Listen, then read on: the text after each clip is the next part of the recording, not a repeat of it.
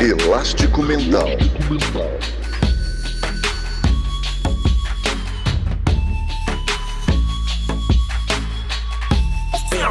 Elástico Mental. Olá! Seja bem-vindo a mais um episódio do Elástico Mental, o podcast de cultura da família Café Belgrado. E hoje, eu, Guilherme Tadeu, estou com ele, Lucas Nepomuceno, para mais um episódio de gala aqui nesse podcast. Tudo bem? Olá, Guilherme. Olá, amigos e amigas do Elástico Mental. A gente fala que tem um podcast de cultura aqui, mas a real é que a gente nem sabe, né? A gente vai descobrir hoje se a gente tem ou não um podcast de cultura, porque a gente está aqui com um especialista em cultura brasileira, uma pessoa que literalmente dá aula de cultura brasileira e eu só não vou dizer aqui que a gente tá pedindo para ela dar aula pra gente, porque a gente não tem nem condição de pagar em dólar, Guilherme.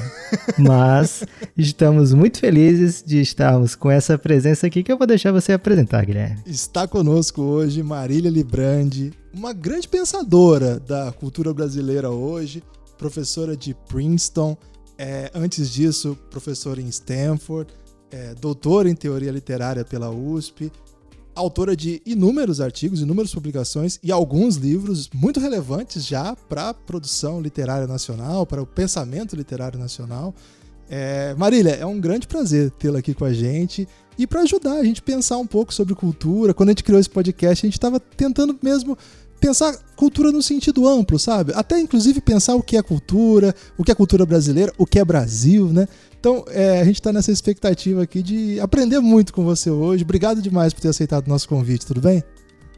Tudo bem, Guilherme, Lucas. É um grande prazer estar aqui com vocês no podcast do Elástico Mental. É um bom exercício né, que a gente vai praticar aqui juntos e é um enorme prazer estar nessa, nessa conversa e nesse diálogo. Então, vamos aprender juntos, porque é, eu me lembro de um diálogo bem curto que eu tive quando eu cheguei em Stanford e depois de alguns meses tinha um colega mexicano que era diretor da coordenador da biblioteca de estudos latino-americanos lá. E ele falou: "Ah, eu quero aprender muito sobre o Brasil, porque o Brasil para mim é um enigma", ele falou, né?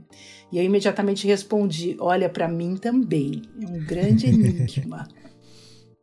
Até hoje continua sendo. é, Marília, a gente não sabe nem por onde começar, assim, porque é uma trajetória muito única, né? Muito singular. Quando o Guilherme trouxe o, o seu nome, eu falei, cara, mas a gente tem que conseguir essa entrevista, né? Tem que conseguir falar com ela, porque não, acho que não tem paralelos assim, né? Não tem histórias similares. E aí acho que a gente tem que começar do começo. O único jeito é a gente ter a explicação toda como é que Marília Librandi Rocha se apaixonou pela literatura, como é que ela começou a pensar, é, vou viver de literatura, vou, vou estudar literatura profundamente, amo a literatura. Como é que foi esse, esse primeiro reconhecimento dessa paixão? Nossa, essa é uma bela pergunta que me remete, Lucas, à minha adolescência. Assim, eu acho que a literatura, a, a, paixão pelos livros começou muito cedo na minha vida. Eu acho que tinha uma até um fetiche, assim, quer dizer, um, um interesse enorme por esse objeto mágico, né? E eu cresci numa época em que não havia internet, então, assim, o máximo que havia era televisão e rádio, né? E, e telefone. Uh, e, nossa, até parece que eu tô falando de 1910, né? Mas não faz tanto tempo assim, não sou tão velha assim. E, mas assim, eu acho que é interessante. A minha, eu acho que a coisa que mais despertou uh, o meu interesse pela literatura foi um livro da Clarice Lispector que eu li ainda adolescente chamado Água Viva e que é um livro muito pequenininho, muito fininho, né? e que parece mais com um diário, assim. Eu lembro que eu lia saltando as páginas, porque não, não, importa em que sequência você vai lendo, né? Então eu acho que desde cedo ali despertou uma paixão por escrever, que é uma paixão que eu tenho até hoje, apesar de achar muito difícil escrever, mas é uma, uma, uma tarefa, assim, uma missão, uma paixão. E, e ler, ler literatura, né? Então eu acho que no início eu fiz algumas tentativas assim de escrever poesia, mas eu logo percebi que ficção, por exemplo, eu era muito boa leitora, mas o mundo da ficção é um mundo para mim como leitora e eu fui me apaixonando mais pelo pensamento sobre a literatura. Então, assim, é assim, o que é a ficção, o que é a poesia, quais os discursos que estão envoltos nisso. E hum, então foi uma, uma paixão teórica, sabe? Uma paixão. Então, assim, é uma coisa que beira o interesse pela filosofia, né? A teoria da literatura está muito próxima de um pensamento filosófico, mas orientado pelos personagens de ficção, assim. Então foi isso que me levou a querer estudar letras quando entrei na faculdade. Isso já foi tudo em São Paulo, Marília? Foi, foi tudo em São Paulo. Eu fiz a graduação na PUC de São Paulo, em letras.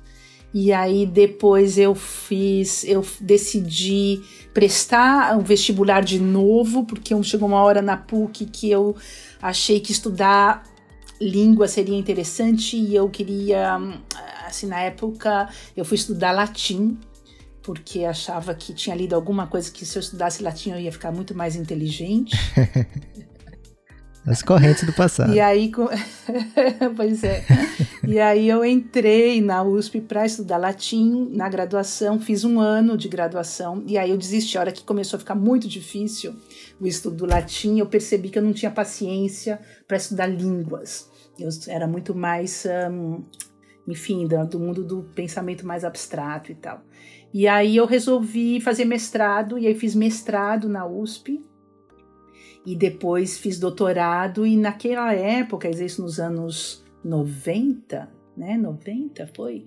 É, hum, sim, eu terminei meu doutorado em 2003. É, era muito extenso o tempo, sabe? A gente tinha bolsa sim. e, por exemplo, o mestrado eu pude fazer em cinco anos que é uma coisa impensável hoje. Então eu tinha, por algum período eu tinha bolsa, depois quando não tinha mais bolsa eu fazia alguns trabalhos fora, mas eu acho que isso deu um tempo de maturação, assim, que foi muito importante. E aí depois do doutorado foram mais cinco anos, então eu fiquei dez anos na USP até me formar em 2003 com o doutorado.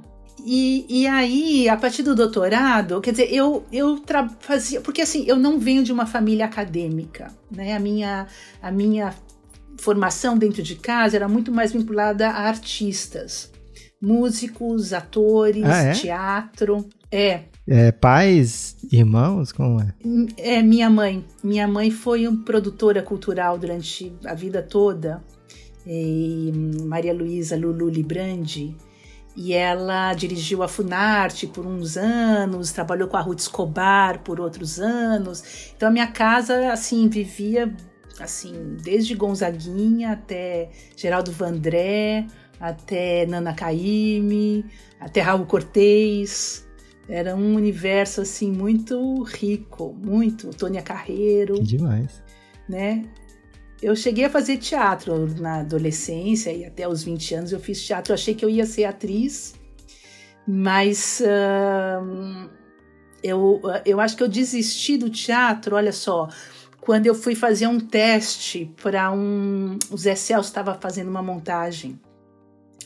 E aí eu fui fazer uma, um teste lá no, no oficina. e daí, na hora de escolher as pessoas, é, ele olhou para mim e falou assim: Ah, não, você não dá porque você é muito intelectual. Caramba!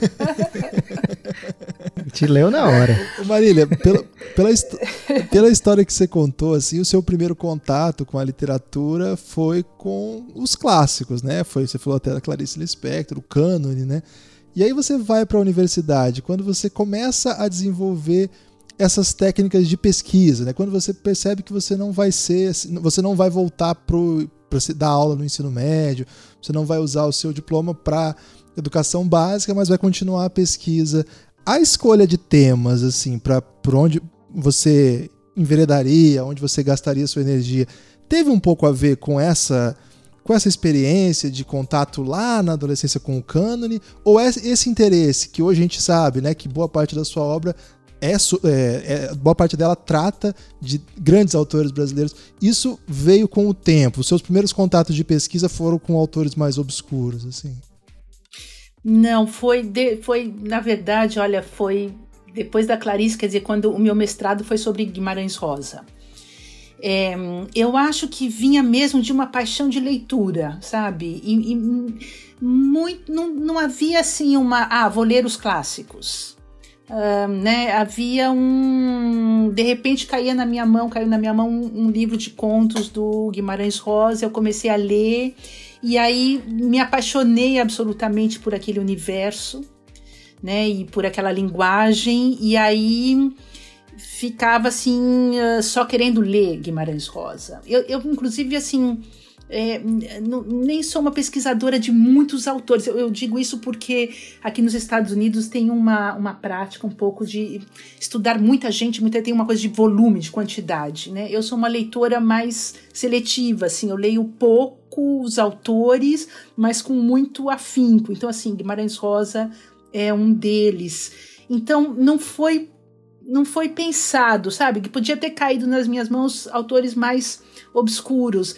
Por exemplo, só para te dar um, um, Eu acho que foi muito assim, vai de encontros casuais e, e, sobretudo, orientada mesmo pelo interesse da paixão pela coisa, né? Então, assim, depois que eu estudei Guimarães Rosa no mestrado, eu continuei escrevendo sobre Guimarães Rosa, mas no doutorado eu estava em contato com um psicólogo que acontecia de também escrever textos mas os textos dele não fazem parte do cânone, não faziam parte do cânone, mas eu gostava muito do diálogo que eu tinha com ele, me interessava o desafio de, de fazer um, um estudo sobre o que eram aqueles textos, né? E aí eu escrevi uma tese, a minha tese de doutorado foi sobre as, os livros de poesia do Jacob Pinheiro Goldberg né, que era um, é um famoso como psicólogo, mas no campo das letras praticamente um anônimo naqueles anos, né? Então, sabe, a direção vinha muito dessa da paixão mesmo pelo, pela descoberta de alguma coisa. Aí, em que momento acontece de você é, sair do, do estudo, né? Porque você tá toda aquela crescente, né? Formação, mestrado, doutorado, e aí você cai em campo, foi direto na Bahia ou você faz um, começa em São Paulo? Como é que, como é que acontece essa transição? Não, legal, legal. A Bahia, a Bahia foi um, uma passagem importantíssima para mim porque é, quando eu terminei o doutorado, né, eu um, sabia que eu queria dar aula. Eu queria dar aula de preferência na, em universidade pública porque me garantiria o espaço de pesquisa. Eu já tinha tido algum contato com universidade particular e, e o, o, o espaço para pesquisa era muito menor. Então, naqueles anos, naquele ano especificamente que eu estava procurando trabalho, não havia concursos nas principais universidades públicas de São Paulo, né? Mas eu tinha alguns colegas trabalhando na Universidade Estadual do Sudoeste da Bahia que me avisaram de um concurso que eles iam fazer lá na minha área. E, hum, e aí foi um dilema na época, porque assim, o, era, significaria, se eu passasse uma mudança, sair de Sim. São Paulo para ir para Vitória da Conquista, que era um lugar que inclusive eu não conhecia, né? Então, então tinha um pouco assim, nossa, vou fazer isso? É um que risco é esse, né? Assim, eu já tinha uma filha naquela, naquela época, estava casada também, então tinha todo um rearranjo familiar necessário, mas eu fiz, fiz o concurso, passei e fomos para lá. Né? Foi uma primeira grande aventura, assim. E cheguei lá em 2004 e foi, foi incrível, fiquei lá quatro anos e meio.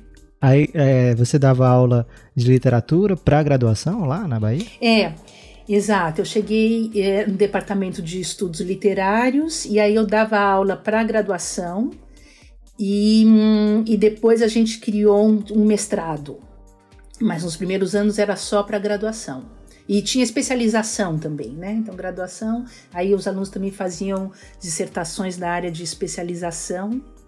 E, e foi uma descoberta incrível, assim, porque na verdade foi sair de um lugar central no Brasil, que é São Paulo, né, uma capital assim, megalópolis, né, e para o interior da Bahia, na terceira maior cidade da Bahia, que eu não conhecia, era, era descobrir um Brasil, sabe? Descobrir um Brasil que eu totalmente desconhecia. E muito incrível, porque os alunos vinham de localidades ali, de cidadezinhas muito pequenas, para estudar em Vitória da Conquista, né? E, e, em geral, com uma formação muito mais deficitária em termos de informação de mundo, digamos assim, né? De informação até sobre o que é literatura, quer dizer, aquela ideia assim, eu chego na universidade, eu vou estudar letras para ser professora de língua portuguesa no secundário, né? Uhum. Acontece que eu trabalhei lá com um colega, um, Marcelo Moreira, que tinha uma visão, e tem uma visão até hoje, está lá o Marcelo, muito ampla da, da coisa toda. Então, assim, o Marcelo falou: Marília, você vem para cá e os primeiros cursos que você vai dar vai ser sobre retórica e poética de Aristóteles. Né? E, e, eu lembro que, que alguns se assustavam, mas como assim? E eles diziam, não, a gente tá, vamos estar tá discutindo teoria e vamos estar tá discutindo literatura. Então era sempre jogar muito para cima, sabe? A, a, a conversa com os alunos e, e, e lançá-los, quer dizer, na, na, ideia assim, olha, vocês têm direito às melhores e maiores informações possíveis e a gente está aqui aprendendo junto também com vocês né, com a cultura local. E, e, foi uma experiência incrível mesmo, incrível, porque vinham alunos assim com uma carência, mas com uma vontade de, de descoberta das coisas. E tenho amigos, ex-alunos de lá até hoje. Né? Foi, foi realmente uma experiência muito, muito, muito boa.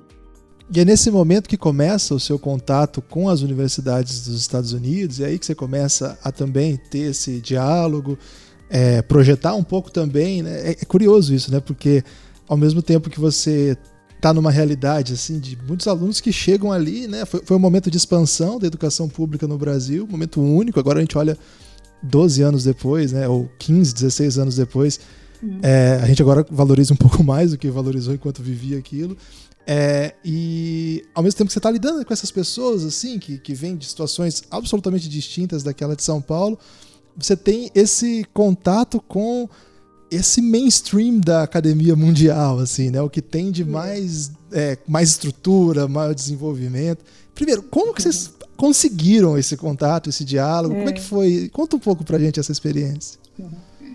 É, eu acho assim, sabe? É, eu estava pensando antes de falar com vocês hoje, né? Pensando nessa coisa de trajetória e tal. Eu acho que hum, é, eu percebo um certo ritmo, assim, se eu pudesse resumir, que é uma, uma coisa assim, digamos assim, um movimento de. Um, vamos chamar assim, um, um, aparente fracasso que se torna sucesso. Então, por exemplo, uh, para minha mãe, quando eu saí de São Paulo, e para alguns colegas também, quer dizer, sair da USP para ir trabalhar no interior da Bahia, no sudeste da Bahia, era um fracasso, entre aspas né? Quer dizer, puxa, minha Sim. filha, né? né? É, você está saindo do centro para ir para a periferia, né? E, e, e, no entanto. Pela, pela minha experiência, Marília, a sua mãe estava mais preocupada era com a neta, né? Porque depois que você tem filho, o, o pai, a mãe não quer mais saber de você, quer saber dos netos. é verdade. Pensado, minha neta, vai pra Bahia. É verdade. Ela sofreu muito ficar longe da neta. Eu concordo, Lucas. Eu acho que tem muito a ver mesmo. Era um jeito dela de fazer, não vá, né? Fique aqui perto. É verdade. Mas eh, eu acho que tinha essa, essa, essa coisa um pouco, né? E, e na verdade, verdade, era o oposto, quer dizer, era a descoberta desse universo, né, desse Brasil assim riquíssimo e desse Brasil muito mais precário, mas com uma força, né, local assim muito forte. E foi essa força, porque também era uma coisa assim, de abertura. Eu cheguei lá, o meu colega, os colegas de departamento, falaram assim, olha, o que que você quer fazer aqui?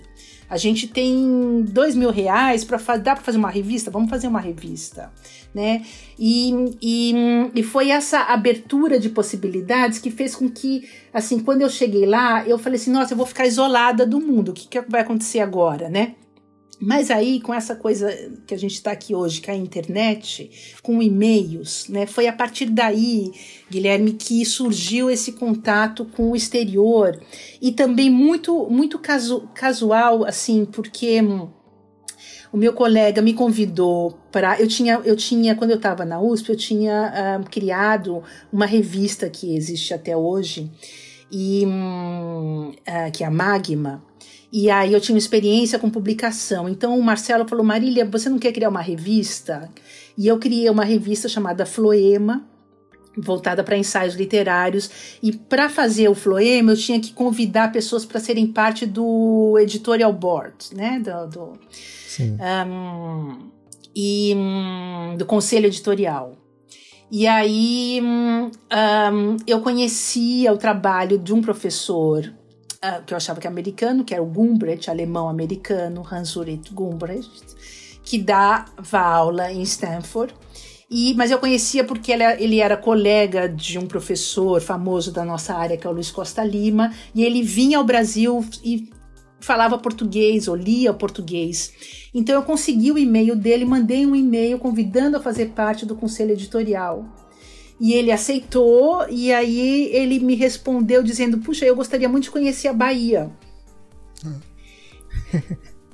Aí eu conversei com o meu colega, ele falou: Mas você explicou que a gente não tá em Salvador, que a gente não tá na praia, que aqui é o sertão.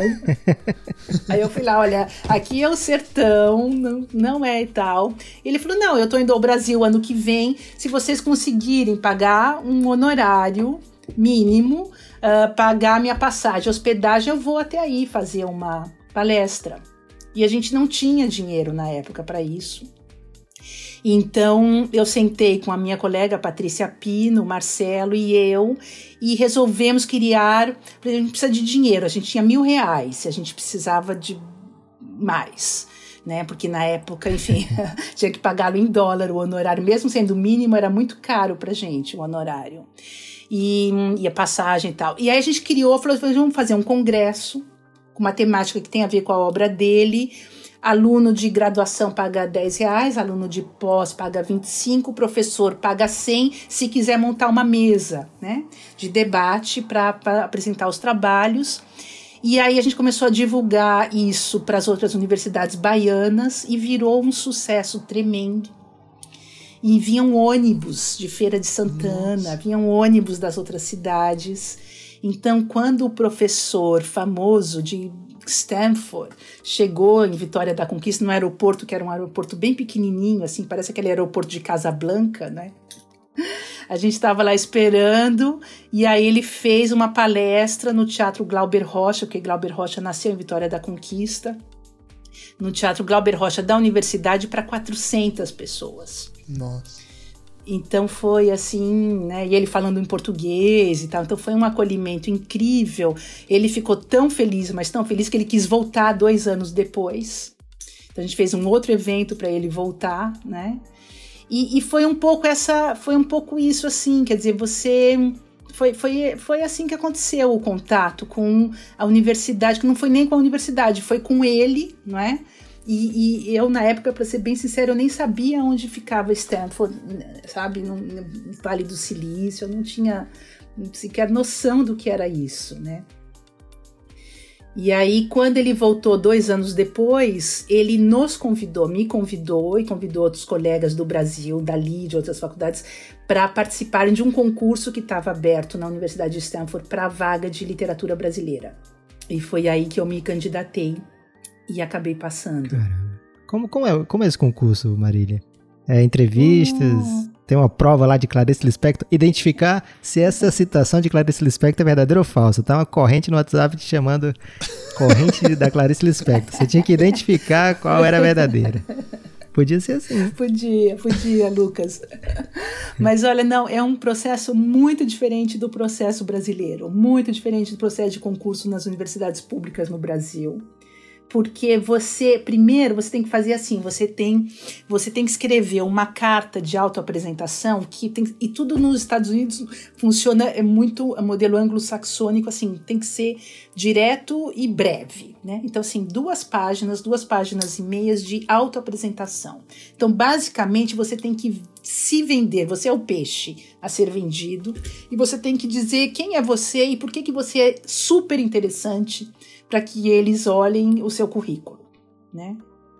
Eu lembro que eu para escrever essas duas páginas e meia eu levei dois meses, no mínimo, né? no mínimo, para chegar no ponto ali, né? E eu lembro também, isso foi muito interessante, porque como eu não tinha uma, assim, é uma trajetória, é, eu quero dizer, uma trajetória regular no sentido assim, no sentido é, eu, eu, quis ser muito sincera na carta, assim, sabe? Eu quis ser muito autêntica no sentido assim, olha, é, eu sou isso daqui, eu trabalho com essas questões, eu saí da USP, vim trabalhar nessa universidade e, e trabalho com questões mais marginais em relação às, às digamos, a um ah, eu não sou uma acadêmica tradicional no sentido maior do termo, eu tenho umas particularidades.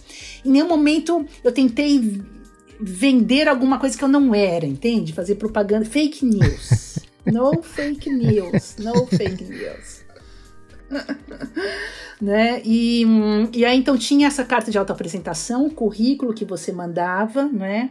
E aí você então com isso você se candidata. Aí eles escolhem um, cerca de três a cinco candidatos para irem a um, eles chamam Visit Campus, para você ir até o campus, eles pagam a sua passagem, para você ir até lá, dar uma palestra do tema que você quiser, do tema da sua especialidade, né?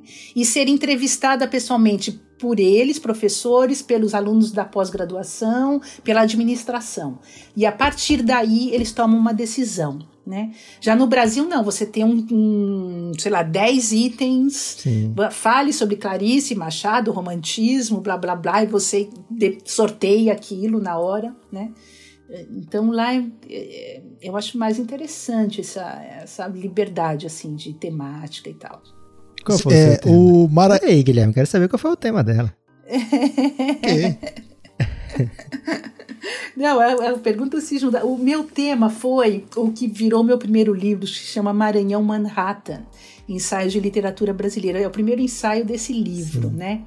E, e, e, o que eu estou dizendo que eu fui, quer dizer, não, é, eu fui, eu segui a minha intuição em termos assim, é isso que eu faço e é isso que me interessa. Eu me lembro na época que minha mãe, de novo, minha mãe disse: minha, minha filha, pelo amor de Deus, vai lá, fala sobre Machado de Assis, fala sobre o Guimarães Rosa, que você estudou, não vai falar sobre esse, esse autor que ninguém nunca ouviu falar.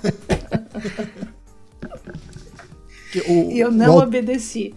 E o autor que ninguém ouviu falar é o Sousandrade, é ele que você está falando? Isso, exatamente, Guilherme, exatamente o Sousandrade, né? E, esse, esse, conta um pouco da história, um pouco que você defende nesse texto. Inclusive, é, ao lê-lo, a impressão que eu tinha é que você já estava lá, porque fala um ah, pouco sim. com essa perspectiva, né, de olhar é. de fora. Mas não, então foi feito na Bahia esse texto? Foi feito na Bahia e foi apresentado lá, né? Então, quer dizer, foi feito na Bahia para ser apresentado lá. Entendi. Né? Então foi um processo muito muito incrível a realização desse texto para mim, porque hum, o Sousandred foi um, um, autor que eu descobri quando fazia, estudava, estava no curso de latim na USP na graduação. Serviu para alguma coisa, então. Serviu, tem como essas coisas. É, tudo serve, tudo se aproveita nessa vida. E um, o Paulo Martins, que hoje é um dos diretores, inclusive lá da FEFELESH, da, da faculdade, ele era aluno de latim na época e ele andando nos corredores da biblioteca da USP, descobriu um exemplar do Sousandrade de 1875 ou 65, perdido. E aí a gente começou a fazer a leitura, montamos um grupo e eu sempre tive, desde, mesmo estudando com literatura brasileira, mas eu sempre tive um interesse nas questões indígenas. Para mim sempre foi um tópico muito importante. E hum, sabendo disso, esses meus colegas me convidaram para estudar, sobretudo o canto 2, que é o Tatuturema, sobretudo voltado para os índios na Amazônia, né? Então eu fiquei estudando o Sousandra de lá na USP. Anos depois, eu então, quando estava preparando esse, esse, esse, hum, eu fui convidada então a ir para a universidade fazer uma palestra, né? E hum, e quando eu fui convidada, eu fiquei pensando no tema e eu tinha voltado a estudar as questões indígenas porque eu fui apresentada por uma colega ao pensamento do Eduardo Viveiros de Castro. Né? Eu estava ali trabalhando em, em, Conquista, a gente tinha uma salinha assim com os computadores separados em alas, e uma amiga minha, a, a Lúcia Ricota, me chamou falou: Marília, olha que texto incrível esse, eu acho que vai te interessar. E era um texto do Viveiros de Castro sobre a questão do perspectivismo. E aí eu comecei a ler e enlouqueci com aquilo, assim, foi um, nossa, aquilo virou até hoje para mim é um é um presentaço assim. E aí eu queria, então eu falei, eu vou juntar as duas coisas. A questão do, do, do, do modo como Sousandra discute o personagem Geza, né, esse indígena uh, de origem uh, colombiana, mas transamericana, né, que é um, um, um, é um poema épico escrito de meados para final do século XIX por esse poeta do Maranhão, um, que pega esse personagem, o Geza, que faz uma viagem transcontinental e num determinado momento ele sai da Amazônia e ele vai parar na Bolsa de Valores de Nova York. Essa é uma das trajetórias do Geza, né? Por isso que eu coloquei esse título Maranhão Manhattan, porque digamos, sai do Maranhão, de onde era o autor e vai parar em Manhattan, né?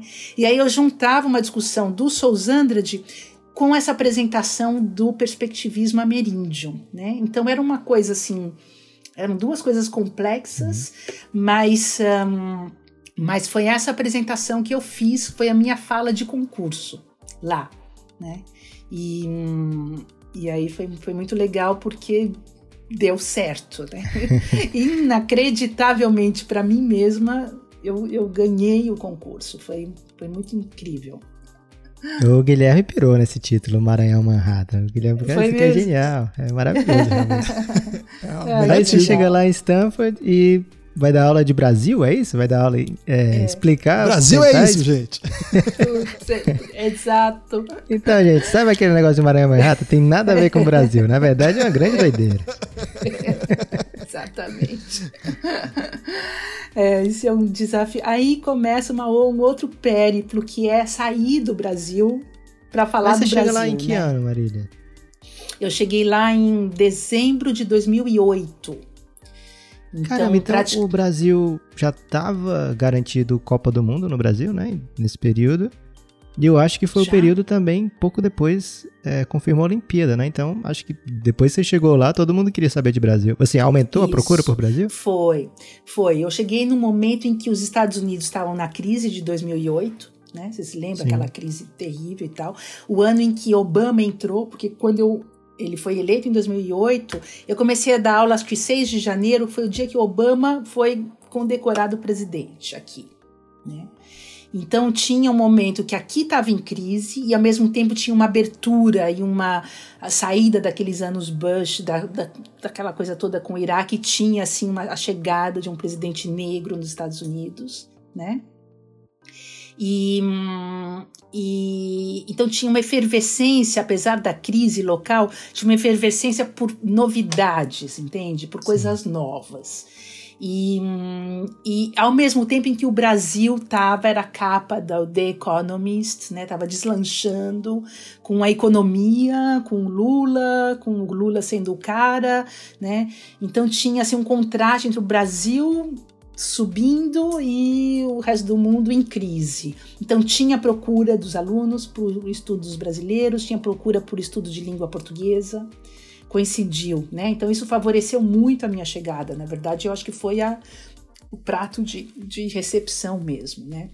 E você, isso. e você chega na, num lugar muito diferente também do. Na, na verdade, tem muitos estereótipos de Estados Unidos no Brasil, não tem um só. Mas especialmente a Bay Area, assim, é uma região culturalmente distinta, politicamente totalmente distinta da ideia que a gente tem dos Estados Unidos. Para você, assim, você falou que não, não, não conhecia quando você foi para Bahia, assim, já foi uma novidade. Como é que foi, então, chegar a esse lugar com essa responsabilidade, né, de falar sobre o Brasil, também experienciando uma novidade cultural, assim? É, foi, foi muito rico, né? Muito rico. E, e, eu cresci demais. Foi uma experiência em todos os sentidos. Porque, primeiro, tem essa coisa assim: eu não conhecia os Estados Unidos, né? E, e cheguei diretamente na, na Bay Area. E então tinha, então tinha uma coisa assim: um impacto tão grande, porque hum, você chega num lugar que é absolutamente, não é nem milionário, é trilionário, é, eu não sei nem como descrever. Um lugar em que Se tem... eu botar em vendo- real, então. Nossa, era uma coisa assim, absurda a quantidade de riqueza e de dinheiro, né? Então, assim, é uma universidade muito rica. Eu vinha, não se esqueçam, de Vitória da Conquista Sim. uma universidade pública, né? Então você chega num lugar em que você recebe e-mails assim dizendo, olha, se você tiver um projeto e o projeto, como eu digo, duas páginas basta, três parágrafos é suficiente, você pode ter 15 mil dólares à sua disposição. Literalmente assim. Meu Deus. É uma loucura, é uma loucura. Então, então tinha esse impacto da grana, né? Da, ah, do custo de vida, né? Porque eu cheguei lá achando, nossa, eu vou ficar milionário, tô ganhando em dólares.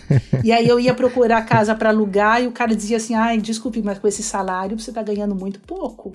Aqui. Professora de Stanford. e professora de Stanford. Então eu falei, nossa, e era verdade mesmo, né? Porque o custo de vida é absurdo. Então tem esse choque cultural, assim, é, cultural no sentido econômico, financeiro, um, e, e, tem o, aquela coisa que a gente acha que conhece os Estados Unidos porque os Estados Unidos entram por osmose, né, assim, pela cultura, filmes, música. Na verdade, não conhecia nada dos Estados Unidos e não conhecia digamos assim, o individualismo extremo dessa cultura, né? E, e no caso da Bay Area, sobretudo do Vale do Silício, um, essa, essa ideia, porque você, tá, você não está numa cidade, você está num. Você tá, são cidades muito pequenas, né? Não, não tá em cidade como São Paulo, Nova York ou Los Angeles. Né? Você está em, em cidades que são. não tem pedestre praticamente nas ruas, né? As pessoas andam de carro e estão dentro das suas casas. Então você não escuta som de nada. Né? É um silêncio assim sepulcral. Quando você escuta um cachorro latir, você já fica, nossa, que alegria ter um cachorro por aqui. então, assim, eu, né, esses mínimos detalhes fazem no cotidiano fazem uma diferença muito grande. Né? E, e, hum, e também eu acho que. É, mas aí, assim, para voltar para a questão das aulas, é, o que, que, eu posso dizer? Quer dizer, foi, era tanta diferença, porque eu tinha que dar aula, eu dava aula, algumas aulas em português, mas a maioria eu dava em inglês ou em espanhol. Né? Então você já começa a entrar num universo internacional, porque os teus alunos vêm assim do Zimbábue, um, da China, uh, do México, né? dos Estados Unidos. Então você já está num universo muito diversificado. Além disso, os alunos não vêm da graduação, porque no Brasil dá aula de letras, para o curso de letras, os alunos já optam. Lá não, você dá aula, quer dizer, alguns alunos optam pelas literaturas, mas os cursos de graduação são abertos. Então, assim, pode vir aluno da engenharia, da medicina, das ciências, fazer o teu curso. Sim. como optativa, né? Então essa diversificação fazia com que não dava para chegar e falar assim, eu vou dar um curso de literatura brasileira. Ponto. Tinha que expandir para a cultura brasileira, porque era isso que ah, isso é um, detalhe importante. Você tem nos Estados Unidos um negócio chamado assim uh, Go Shopping. Né? Então é assim, você tem uma universidade com um número enorme de opções de cursos para serem feitos. Como é que você atrai aluno para o seu curso?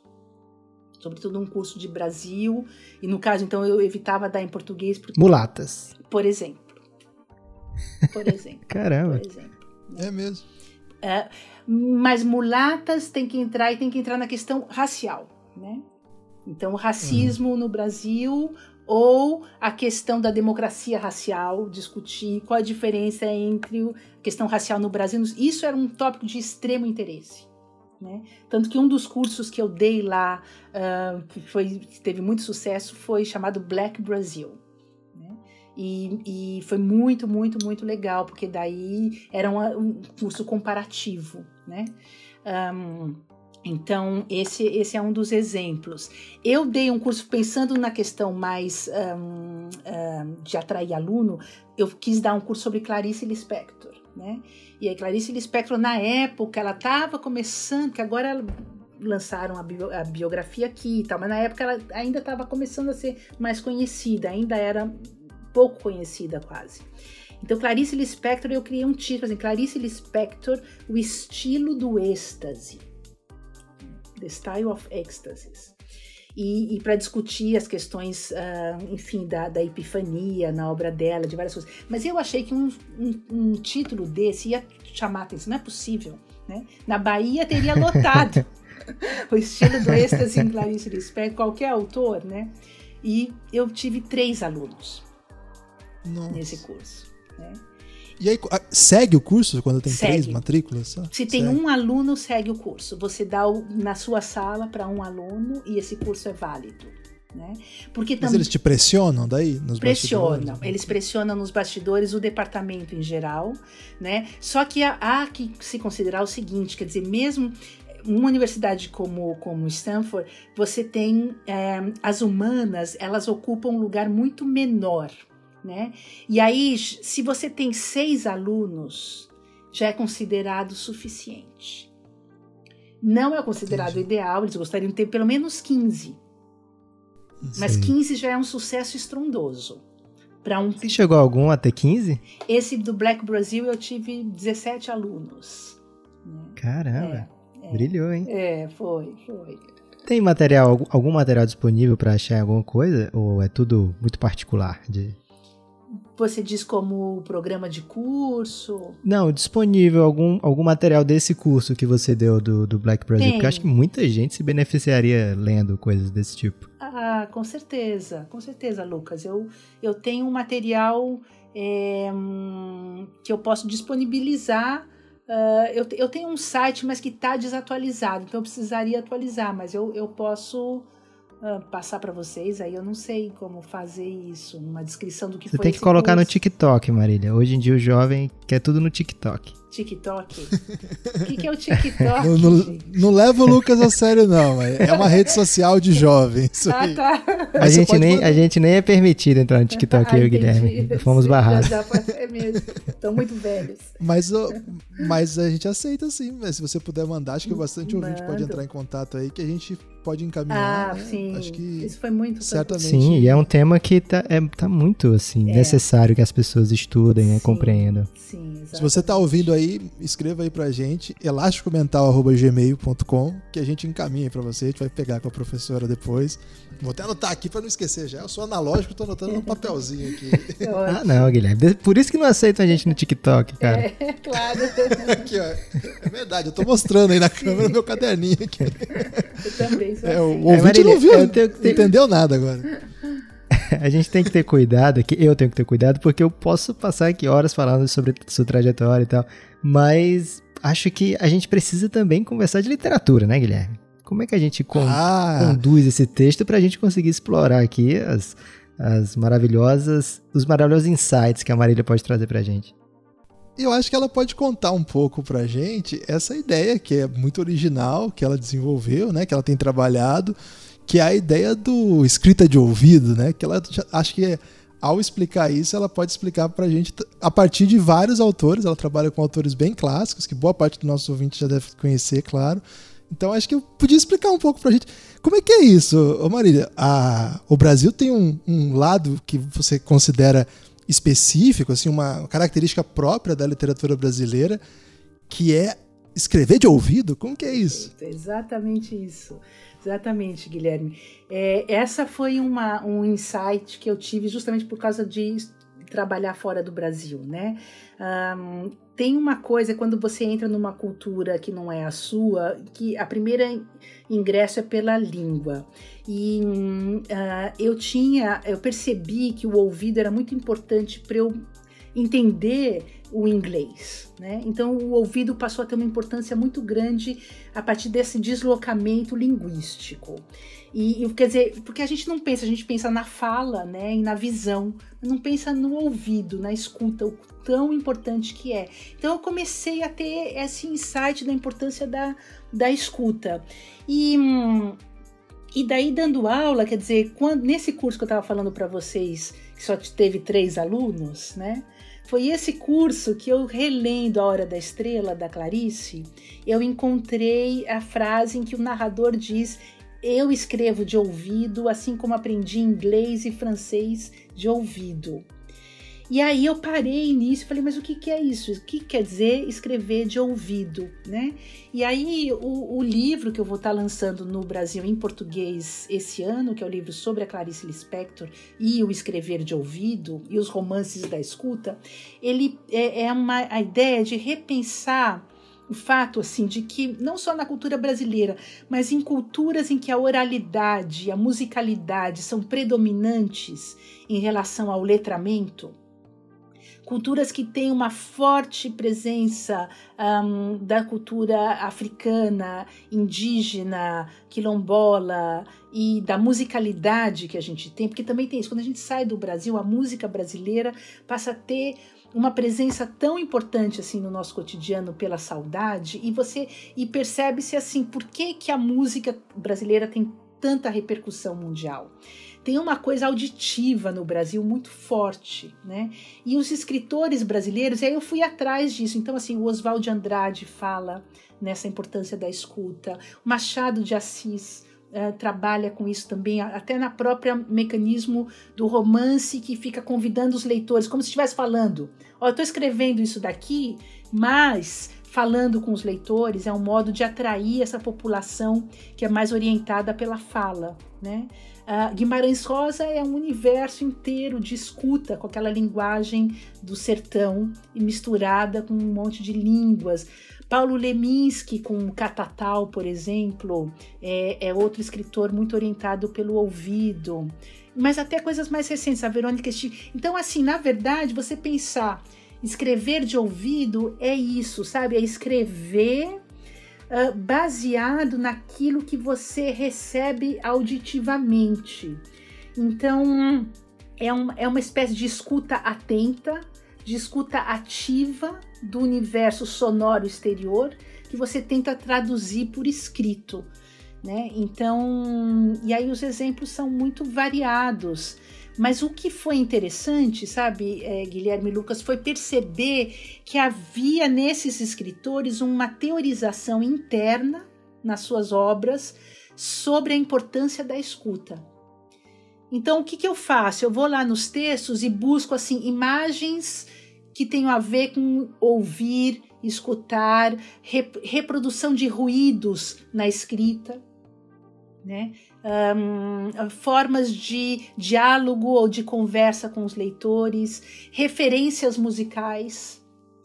Né? Então você vai meio que catando um pouco essa, essa um, imagética do, do ouvir, da escuta. E é curioso que você encontrou isso em clássicos né, da literatura. Né? Veio de um clássico é. a ideia, é claro, mas você é. também é, consegue mapear isso em outros. Eu, a, aquilo que você fala do Oswald, eu acho incrível, né? A, é, como é que é? Ou, é? Escrevo sobre o que houve. Você pode explicar um pouco para pra gente essa que eu achei Sim. excelente. É, exato. Ele tem essa frase maravilhosa, né? Que ele diz assim: a gente escreve o que houve, não o que houve. então a frase, para você entender o que ela está dizendo, você precisa ler mas o que ele está é. dizendo, porque a gente escreve o que ouve, a gente escreve aquilo que a gente escuta. A gente não escreve aquilo que ouve com H, ou seja, aquilo que aconteceu. Né? Então ele usa duas, dois verbos diferentes, né? duas ações diferentes para descrever duas coisas distintas, mas que têm o mesmo som. Então é um trocadilho muito esperto Sim. da parte dele, porque a única coisa que muda é o H né? Então é um pouco essa ideia assim, a gente, nós escritores de ficção, de poesia, de literatura, etc, a gente escreve aquilo que a gente escuta, não aquilo que aconteceu de fato, que seria trabalho, por exemplo, para os historiadores ou jornalistas, né? Aí você vê, por exemplo, uma escritora que eu acho que é das maiores escritoras atuais no Brasil, que é também jornalista, que é a Eliane Brum, né? A Eliane Brum, ela se apresenta como uma escutadora.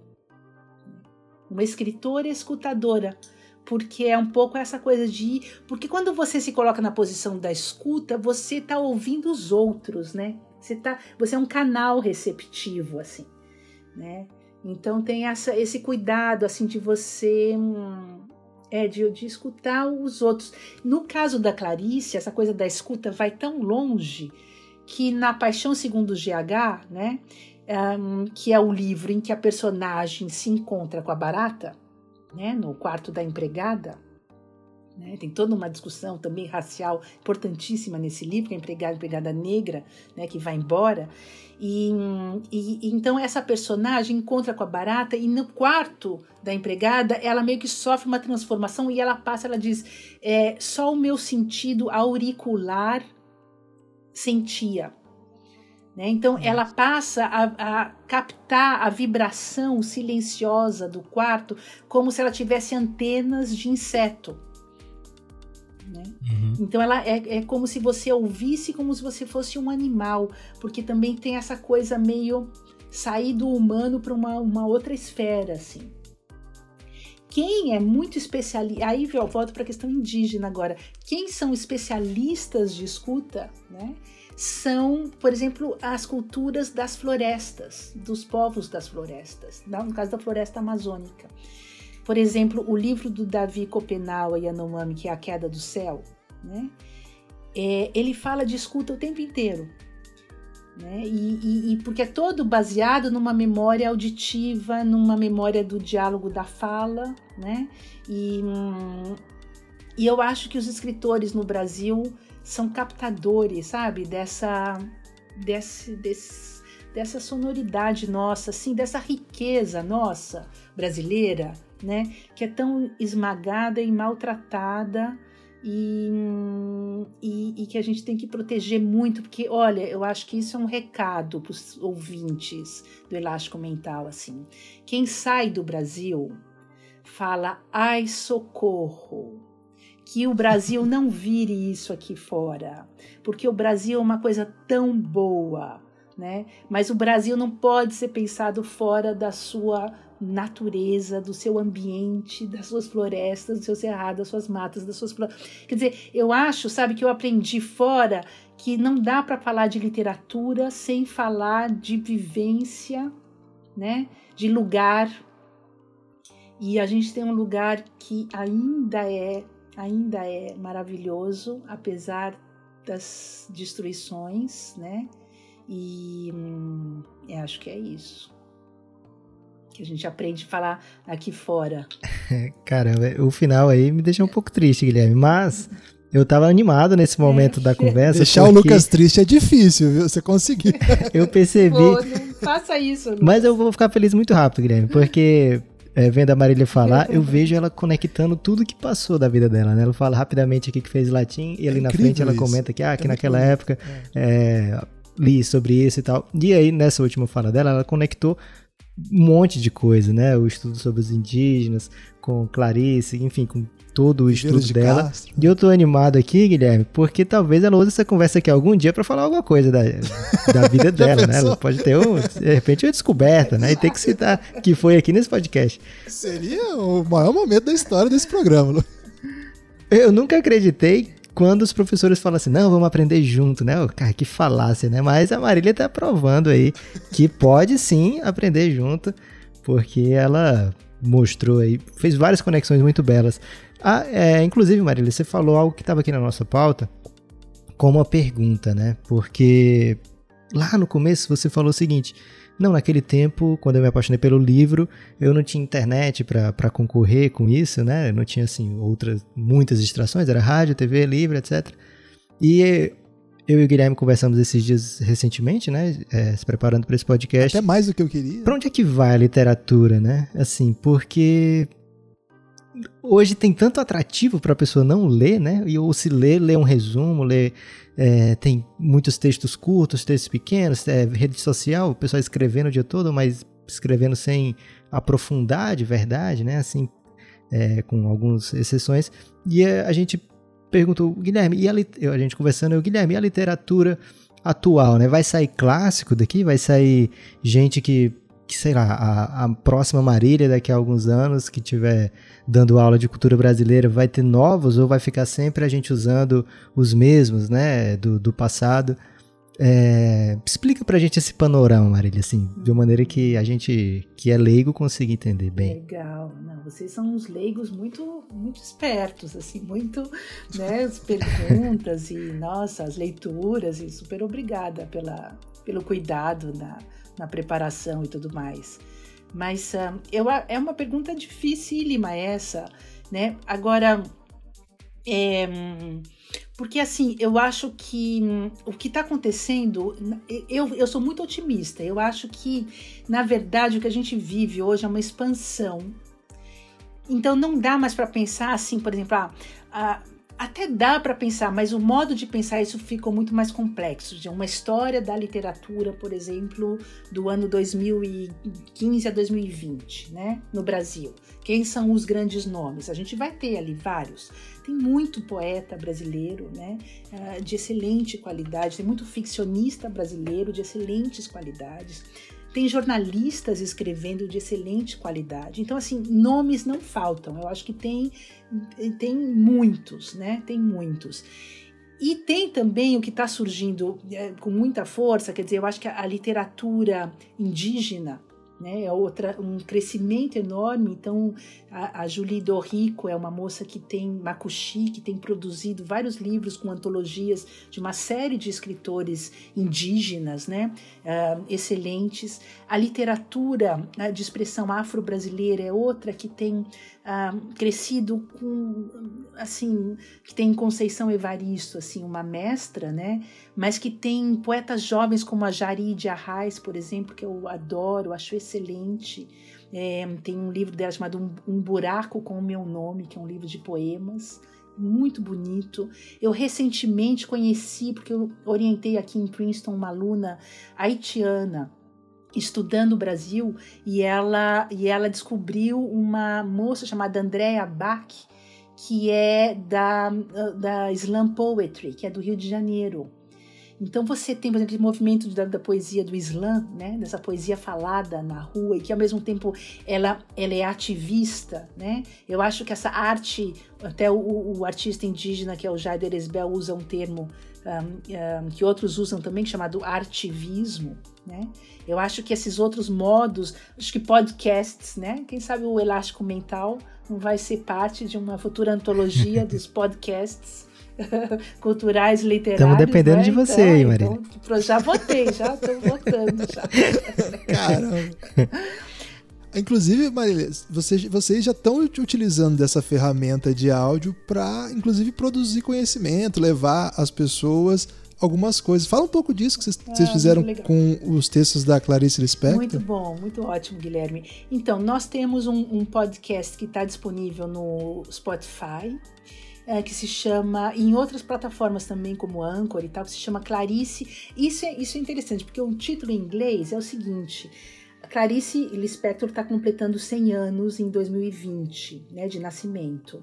E ela, hum, então eu aqui criei um podcast junto com o Brasil Lab, que é esse centro de estudos uh, de Brasil aqui na Universidade de Princeton. Nós criamos esse podcast que se chama Clarice 100 Years. Só que esse years não é de anos, né? Porque seria 100 years, ah, é 100 years de ouvido, de, de orelha, né? Então é 100, que é o número 100, e aí vem E-A-R-S, né? 100 years. Alguém já perguntou assim, oh, vocês é. esqueceram o Y? Alguma vez já perguntaram isso? É, né? não, ainda não. Agora, o que é engraçado é que se você traduz para o português, fica Clarice sem, sem orelhas. que é o contrário, é Clarice com muita orelha, né? Muita orelha. E aí. E tem, um trocadilho com S sem, aí também. Sem orelha, então sem então. orelha. E, e aí você ali eu tô convidando pessoas, inclusive um, vocês estão convidados podem enviar um, pequenos áudios de 3 a 4 minutos no máximo, lendo alguma coisa da Clarice, alguma coisa que vocês ah. gostam, alguma coisa que vocês descobriram, e aí mandam para mim, né? E a gente inclui nesse nesse podcast que é, é para ser realmente uma, uma homenagem. Então tem gente lendo em francês, em japonês, em hindi, em italiano, em espanhol, em inglês, né? Então a Clarice para ser ouvida, Nossa. escutada. Agora, você falou aí, a gente pulou para esse projeto, mas eu queria saber por que, que você foi para Princeton, né? Porque você estava em Stanford e é uma coisa, né? De um lado do é. país, e aí você fez uma jornada foi. muito longa. Foi. Como é que foi isso? Foi uma, foi uma decisão? Foi alguma proposta nova, uma nova ideia? Ah, ela foi, foi disputada, certeza. Conseguiu 17 alunos de Brasil. Ah, e assim, Foi, quer dizer, você só topa a, a trabalhar para a Ivy League agora também? É. é, eu resolvi esnobar Stanford, sabe? Eu falei, ah, vocês não são a Ivy League, não dá para mim, é muito peixe pequeno para mim, eu preciso de uma coisa maior.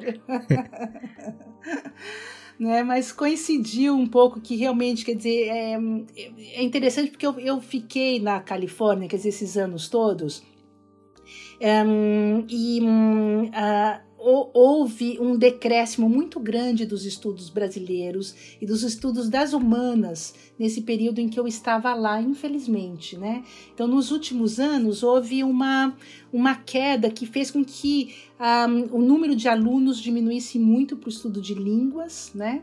Então houve um retraimento também em termos de incentivo para o trabalho, né? Então nesse momento que a coisa não estava indo muito bem lá, é, eu recebi o convite de vir para Princeton e dar aula aqui. Na época eu estava substituindo o meu colega que é o Pedro Meira Monteiro que é atualmente o chair aqui do, do departamento de espanhol e português, ele estava saindo de sabático, né? Então ele me convidou para substituí-lo e aí eu vim e acabei gostando muito da costa leste por, pela proximidade com Nova York, pela proximidade com o Brasil, porque aqui eu estou muito mais perto, quer dizer, na Califórnia eu ficava com uma, umas horas de distância enorme. O meu companheiro vive no Brasil, então a gente precisa estar mais próximos. Né? A viagem até a Califórnia era muito longe. E hum, então foi uma circunstância assim que coincidiu, né? na época que eu saí de Stanford, coincidiu a saída também de outros professores, um, de outros departamentos também, todos da área de humanas, né? Então eu até digo assim, quase que, digamos, eu cheguei com o Obama, eu saí com o Trump. Então a hora que o Trump sai, chegou, eu pulei para cá.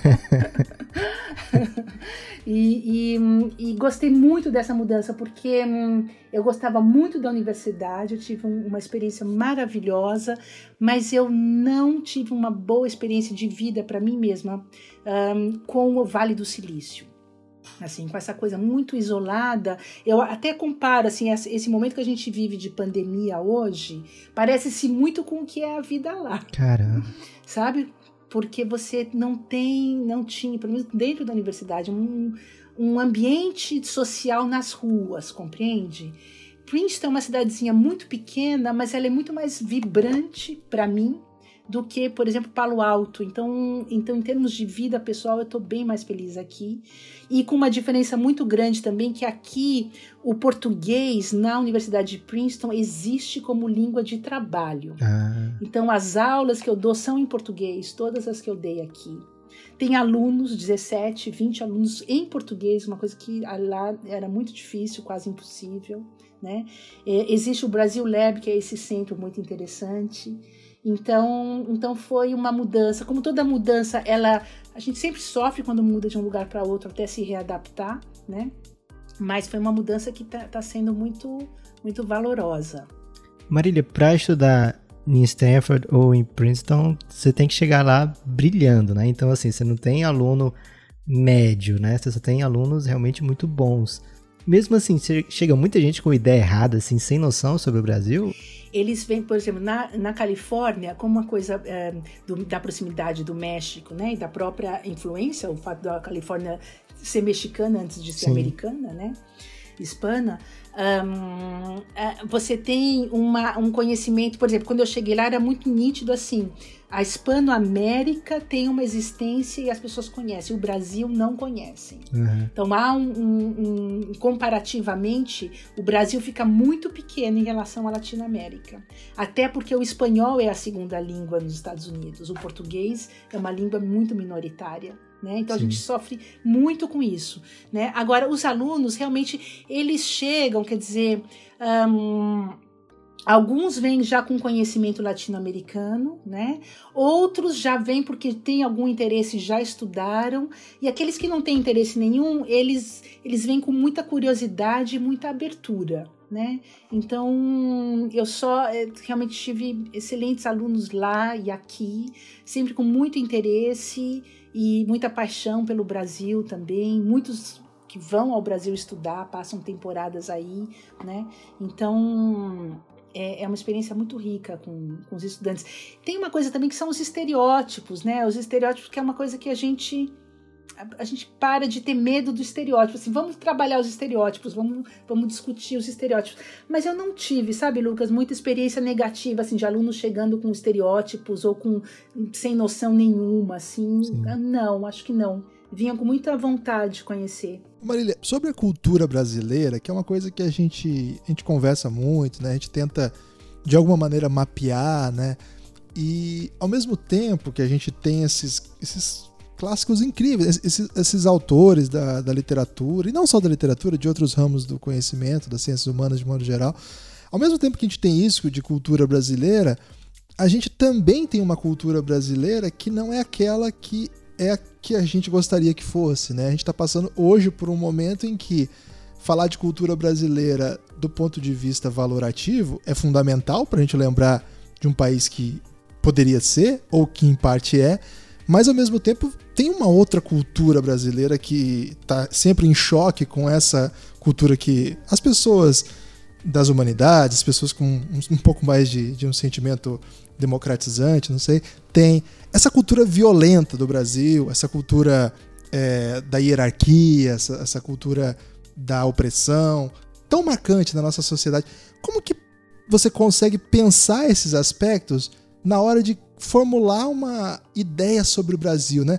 Eu, pelo que a gente leu da sua obra, assim, você pensa em um Brasil uma, uma dimensão muito ampla, né? Historicamente constituída por inúmeras fontes, inúmeras clivagens, assim.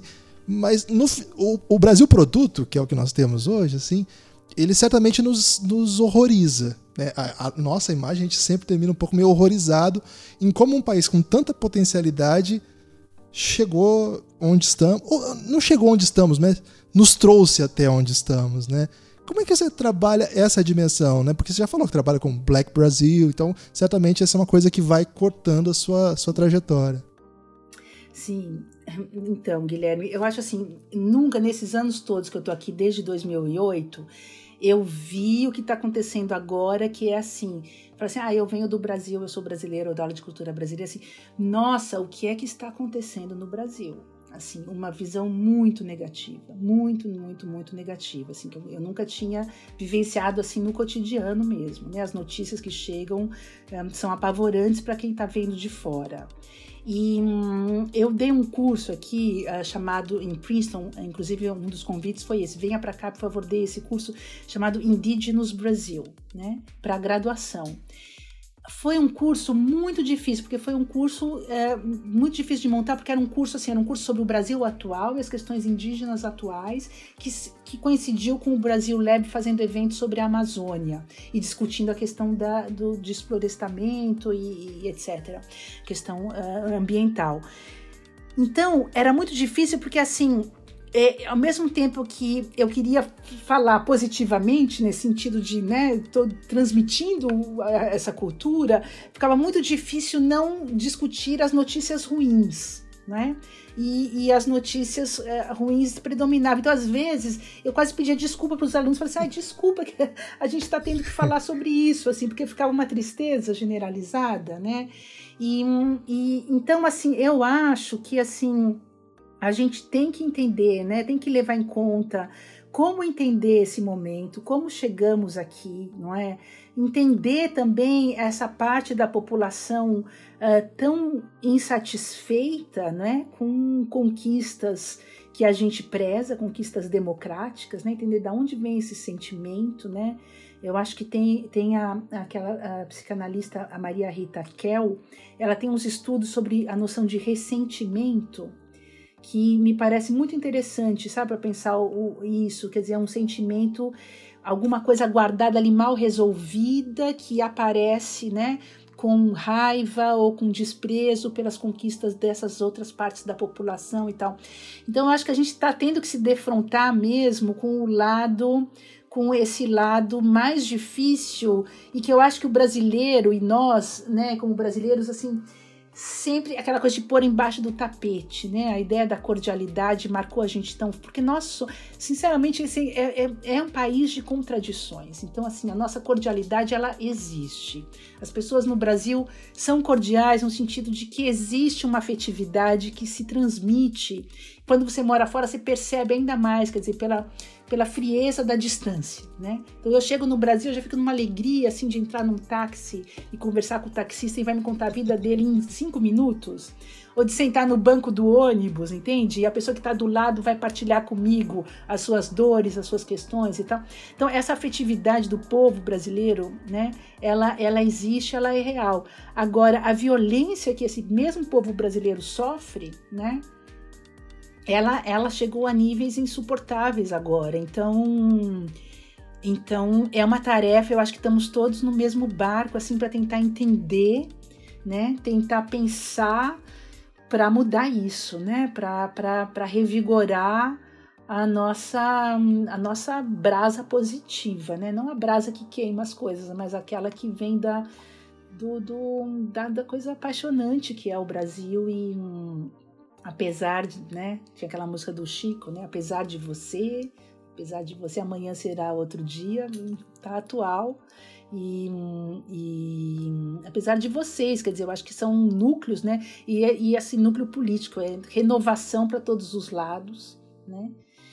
E eu também acredito o seguinte, eu acredito que essas jovens, né, vocês e os que jovens que escutam vocês e as pessoas mais jovens, as que se formaram nesses últimos anos, então, são conquistas que não vão desaparecer, entende? Elas podem estar soterradas por um tempo, mas elas não desaparecem porque essa juventude está com uma força, uma garra, e eu acho que novas lideranças estão surgindo, estão por aí, né? Eu acho que a gente precisa ter paciência, respirar fundo assim, ajudar demais o povo da Amazônia, o povo da floresta, o povo da assim, para que não destrua a Amazônia, porque senão estaremos todos destruídos mundialmente, né?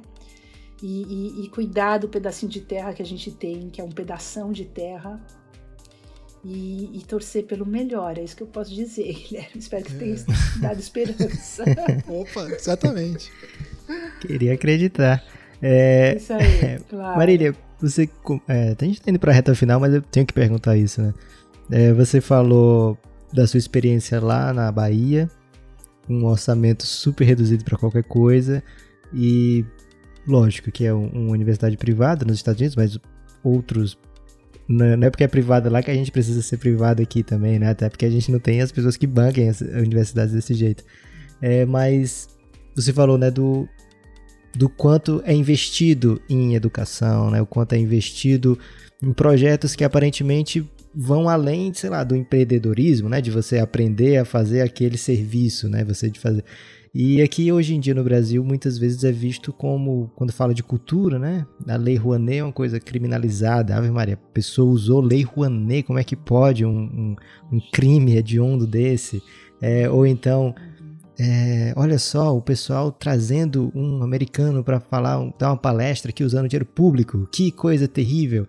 É como se a cultura não, não merecesse investimento, como se a educação que fosse além da educação de ensinar um serviço não fosse uma coisa que ampliasse e melhorasse uma sociedade, né? É, como é que você vê como os americanos utilizam da educação? Você que vive aí, né, com, com com essa experiência de viver assim num mundo realmente abastado, que é com oportunidade de fazer muita pesquisa, e aí se você quiser falar do seu desenvolvimento pessoal também, né, enquanto, enquanto a profissional, né, o quanto você evoluiu tendo essas oportunidades que teve, e até falar, né, nem que seja só para lamentar aqui a falta de interesse do Brasil nesse momento de investir em coisas desse tipo, né, de pesquisa, de não só pesquisa científica, né, mas até principalmente pesquisas humanas, pesquisas sociológicas. É, como é que você vê essa diferença desses mundos? Uhum. É, essa é uma diferença radical mesmo, porque existe essa, essa ideia assim de quem é, é, essa ideia, assim, ao mesmo tempo que você está aqui numa sociedade, né, nos Estados Unidos, muito individualizada, individualista, né, é, e solitária nesse sentido, você tem uma formação que é a formação da, assim, o, o mérito de trabalhar pelo bem comum, né? Então, assim, se eu me formei numa universidade pública ou privada e hoje eu ganho dinheiro, eu sinto o dever e a vocação de colaborar para uma bolsa de estudos para estudos minoritários de língua uh, do, do norte do Burgo da China. Entende? É, eu quero ajudar, por exemplo, desenvolvimento de tecnologias ou desenvolvimento de departamentos ou bolsas de estudos para estrangeiros, ou, enfim, quer dizer, eu acho que essa visão mundial, né, essa visão ampla, que é devolver aquilo que a gente recebeu do ensino da universidade pública e da universidade privada, é uma cultura muito forte aqui. Né? O dinheiro também, eu acho que tem uma coisa que o Brasil também tem, e eu acho que isso às vezes vem também dos universos do, do, da coisa pública, que é assim. Falar em dinheiro já é ruim, dinheiro não pode, dinheiro não pode, dinheiro é uma coisa suja, né? E, e, aqui não existe esse tabu do dinheiro. Quer dizer, tem dinheiro, ah, ah, você vai dar o dinheiro pra gente? Ótimo. A gente, claro que existe, existem limites, né? Existem, por exemplo, agora esses movimentos, quer dizer, antirracistas todo mundo, ou antimercantilistas ao extremo, que recusam, por exemplo, receber dinheiro de determinada empresa né? Mas a gente não está nem sequer nesse ponto. A gente está falando, né, pela tua pergunta, assim, de investimentos básicos na educação, na valorização do ensino, aquilo que a gente, que todo político vai todo ano falar na televisão, a defesa dos professores, a defesa da educação, a defesa agora então da ciência tá difícil, né? Mas é, é, é o que, é, o que acontece no Brasil é muito assim, é muito blá blá blá, né? Muita retórica, como a gente diz para boi dormir, né? E muito pouca ação efetiva, né? Então esse descaso de quem ganha dinheiro no Brasil em relação à, à educação, é, ela é muito perniciosa, ela é muito violenta e eu acho que em grande parte, quer dizer, em grande parte nós avançamos muito com os, os investimentos que foram feitos, né? Os investimentos, as cotas, né? Um, essa, essa, essa, essa revisão da história do Brasil em função da desigualdade racial e social. Né? E, e, eu acho que a gente cresceu muito nisso. Agora, realmente, quer dizer, eu acho que tudo que a gente puder fazer mesmo que seja pouco, sabe? Mesmo que seja, por exemplo, veja, eu não sei, é como Uh, esse evento que eu criei na Universidade da Bahia, quando eu estava lá em Vitória da Conquista. A gente não pode trazer o professor, porque a gente não tem dinheiro. Bom, vamos fazer. E hoje tem as vaquinhas aí, tem as coisas Sim. online. Vamos fazer, cada um dá cinco reais, dois reais e a gente consegue fazer. Porque também eu acho que existe uma coisa assim. A gente vai ter que começar a trabalhar cada vez mais como sociedade civil, comunitária, unida, né? Porque pelos governos, e aí não digo só do Brasil, digo daqui de fora também, né? A gente está vendo um retraimento geral em relação a, a, investimentos educacionais e culturais. Então a gente vai ter que sobreviver se autoajudando, porque. E uma das coisas que me faz uh, ficar aqui ou continuar aqui ainda por um tempo é assim: tudo que tem. É, é, que eu consigo disponível às vezes de dinheiro, eu dou um jeito de fazer coisas com o Brasil, com brasileiros, com, né, dar um jeito de ajudar, nem que seja pela visibilidade, etc, porque de pouquinho em pouquinho a gente a gente se mantém. Ah, certamente. Ô, Marília, eu sei que você está com publicações aí ah, para chegar no, no mercado editorial. O seu livro saiu primeiro nos Estados Unidos, esse livro que você discute a questão da escrita de ouvido. Agora vai sair no Brasil? Qual editora que vai, vai. ser? Vai. Vai sair pela uma editora excelente que é a chama-se Relicário. É uma editora, é a Maíra, é a editora principal da, da Relicário, que tem uma distribuição muito boa, sobretudo no âmbito acadêmico, né? E hum, o livro vai se chamar, em português, Escrever de Ouvido, Clarice Lispector e os Romances da Escuta está sendo traduzido agora para o português, então deve estar tá saindo no segundo semestre até o final do ano. Eu espero que saia ainda durante esse ano no centenário, se essa história da pandemia não nos atrapalhar muito, né? E eu acho que vai ser muito legal, porque é, o livro no início fala dessa questão do ouvido no sentido maior da literatura brasileira e depois foca nos romances da Clarice né? Então, essa, isso vai ser uma alegria poder ser lida em português e conversar em português. E, e o outro livro que saiu, esse saiu aqui em inglês também, porque foi um evento que eu fiz em Stanford que se chama Transpoetic Exchange, que era um diálogo entre a obra poética do Haroldo de Campos e a do Otávio Paz né? E, eles, e as traduções. E aí é um, livro que saiu com poemas, tem poemas do André Valias, do Antônio Cícero, de poeta, de um poeta japonês, Keijiro Suga, de um poeta americano, o Jerome Rothenberg, tem ensaios. Então é um livro múltiplo nesse sentido que junta poesia com ensaios literários. E, e, memórias do, das aulas do Haroldo de Campos aqui nos Estados Unidos. Eu espero também publicar em português não, não, não demorar muito. Mas o principal vai ser o lançamento do livro sobre a Clarice, que eu quero muito voltar a discutir com vocês, então. Ah, vai ser um prazer. Do lançamento. Ô Marília, mas você falou, você falou, o livro está sendo traduzido. Não é você que vai traduzir o seu livro? Pois é, não. Ah, não. Como assim? Aí estrelou, hein, É estranho, né? É muito estranho, né? eu também acho estranho. Na verdade, eu escrevi esse livro, parte em português, parte em inglês. Foi um, processo muito estranho dessa elaboração, porque eu achei que ficava mais fácil sair em inglês, depois ficava mais complicado. Então tinha partes em português, partes em. Então a produção disso para sair em inglês já foi um, um parto bem difícil. Uma vez que saiu em português, que saiu em inglês, quer dizer, eu tenho, eu passei para as tradutoras, a, a Jamile Pinheiro Dias e a Sheila, elas estão traduzindo porque são colegas de trabalho muito próximas. Porque, sabe por quê? Porque eu, um, eu não teria tempo de fazer isso e eu ficaria muito envolvida emocionalmente. Então eu ia começar a reescrever o livro. Entendi. Entendeu? Então eu falei, por favor, faz isso para mim, aproveita as partes que já estão em português né? Um dos capítulos foi já traduzido para o português, foi publicado numa revista. Então ficou mais fácil, porque senão eu sou eu sou um neurótica com texto, então eu fico sempre revisando, mudando, nunca estou satisfeita, então eu precisava tirar de mim assim. Tanto que elas já me mandaram uma parte, eu não consigo reler, porque eu, se eu releio, eu vou querer mudar. Vai brigar é. com o tradutor ainda. É, pois é, exato. Então, é um problema.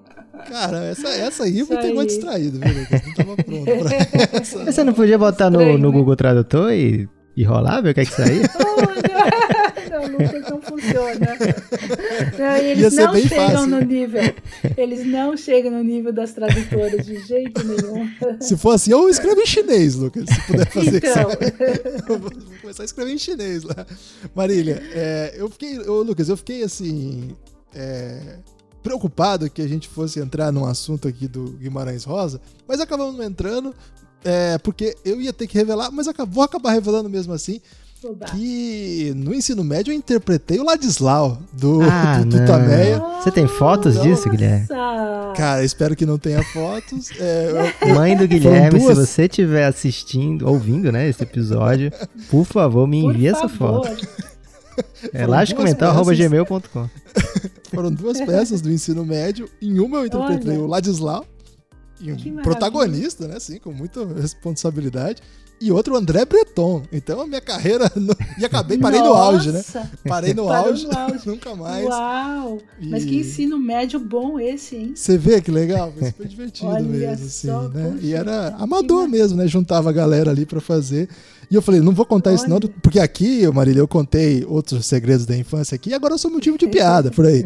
Mas essa aqui eu vou. Ah, não, já estamos aqui. Ah, que maravilha. Mas, você, por acaso, lembra alguma fala do Ladislau? Ah, não tem como lembrar agora. Não, tem ele como. lembra, ele tá com vergonha. Fala aí, Guilherme, é. interpreta aí. Eu não lembro, eu não lembro mesmo. Não, não, não, era, não foi uma coisa muito desenvolvida, né? Foi uma sala Sim. pequena, sabe? Então eu não. Faz 16, Faz 20 anos isso já, meu Deus. já faz 20 anos que eu saí do ensino médio, quase.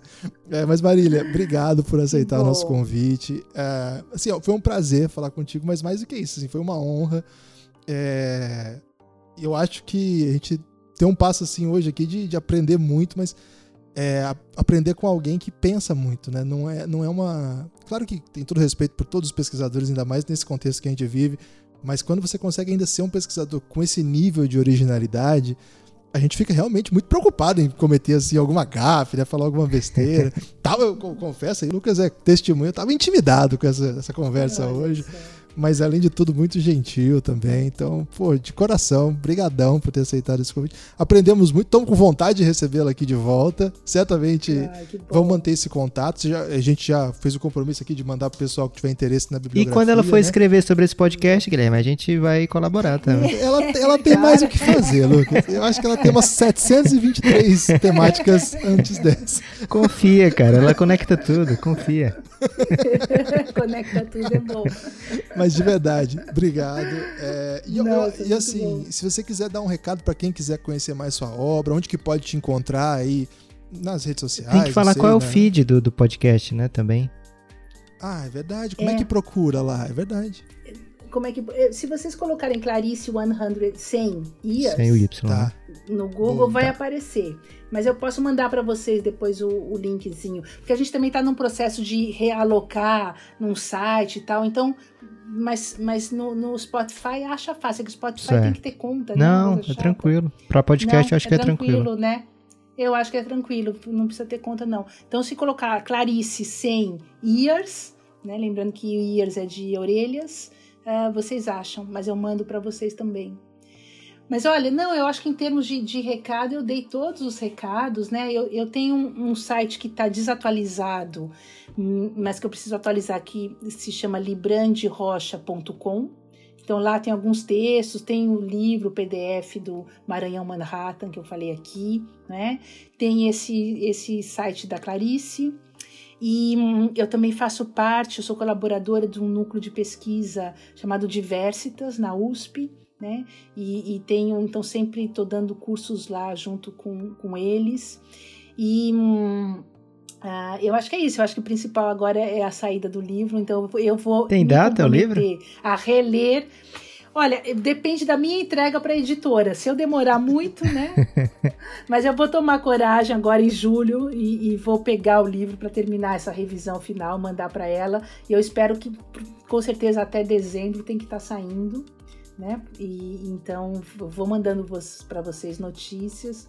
E foi um enorme prazer, porque a gente escreve as coisas e a gente nunca sabe onde é que elas vão parar, se elas repercutem, se elas ficam muito isoladas, né? Ainda mais em ensaio literário, acadêmico e tal. Então foi uma alegria ver essa receptividade, as perguntas foram maravilhosas, assim. Me senti muito prestigiada por vocês. Foi uma grande honra né? ouvi outros, outras, outros podcasts de vocês e gostei muito.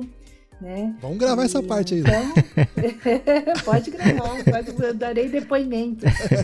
vou recomendar muito, vou mandar uma lista de nome para vocês. Oh, entrevista esse aqui. Oh, então, Excelente. É? Pode deixar. Muito bom, muito legal, gente. Olha, muito prazer enorme e continuamos em contato. Lucas, você tem agora o direito de fechar esse podcast, por favor, com responsabilidade. Caramba, deixa eu pensar o que, que eu vou falar. Eu, eu queria. Eu me segurei aqui o episódio inteiro, porque a Marília ela viu que a gente tem outros podcasts, né? Inclusive um sobre esportes, né? E aí eu queria saber muito como é que ela troca Stanford, que tem tanto jogador bom, por Princeton, que ninguém joga lá em Princeton. Mas, mas, mas, mas Stanford não tem o House, cara. Ah, é verdade. Talvez ela tenha sido ludibriada, né? Que chegou é... lá pensando que ia ter o Dr. House.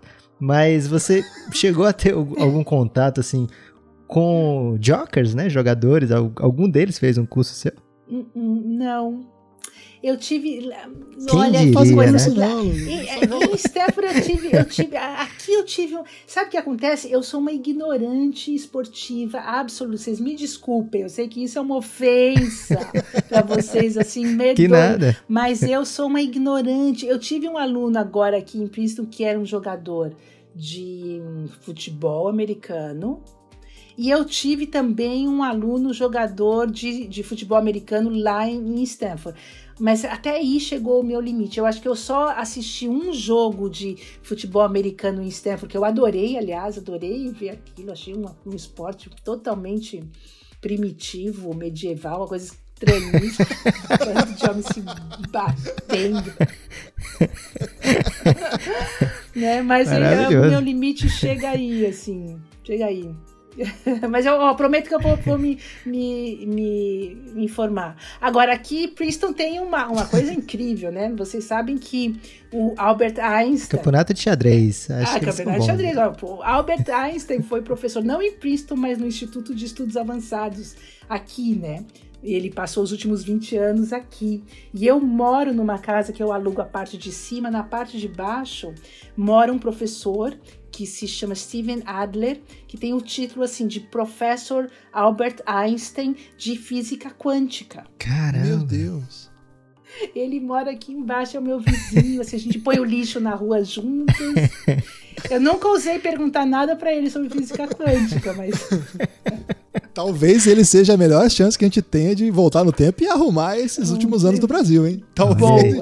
Boa, boa, boa, boa ideia, Guilherme. É isso então. Muito obrigado. Muito obrigado, Marília. Muito obrigado. Foi, foi demais, Muito realmente. Desculpa o Guilherme, o Guilherme não tem jeito. É, é eu, eu, entendo, eu entendo. Mas foi um grande prazer, uma grande honra pra gente aqui do Elástico Mental, a sua presença e provavelmente vamos cobrar com juros a sua participação aqui da próxima vez quando sair o livro porque, cara, é uma oportunidade única, né, Guilherme? A gente não pode desperdiçar. Não, não pode. Obrigado demais, Marília. Arroba Elástico Mental no Twitter. Arroba Elástico Mental no Instagram. Nosso Instagram é muito, é muito fechado, então você não segue a gente lá não. A gente só tá falando o nome aqui para você ouvir falar. E o e-mail, elásticomental.gmail.com. Escreva pra gente, curta, TikTok ainda não temos. TikTok estão proibidos de entrar por, é por motivo idoso. Estamos no YouTube também, nas organizações Café Belgrado, o áudio vai lá. Siga, compartilha, espalhe por aí que você ouviu esse podcast, ajuda a gente a continuar crescendo. Um abraço, até a próxima. Elástico Mental.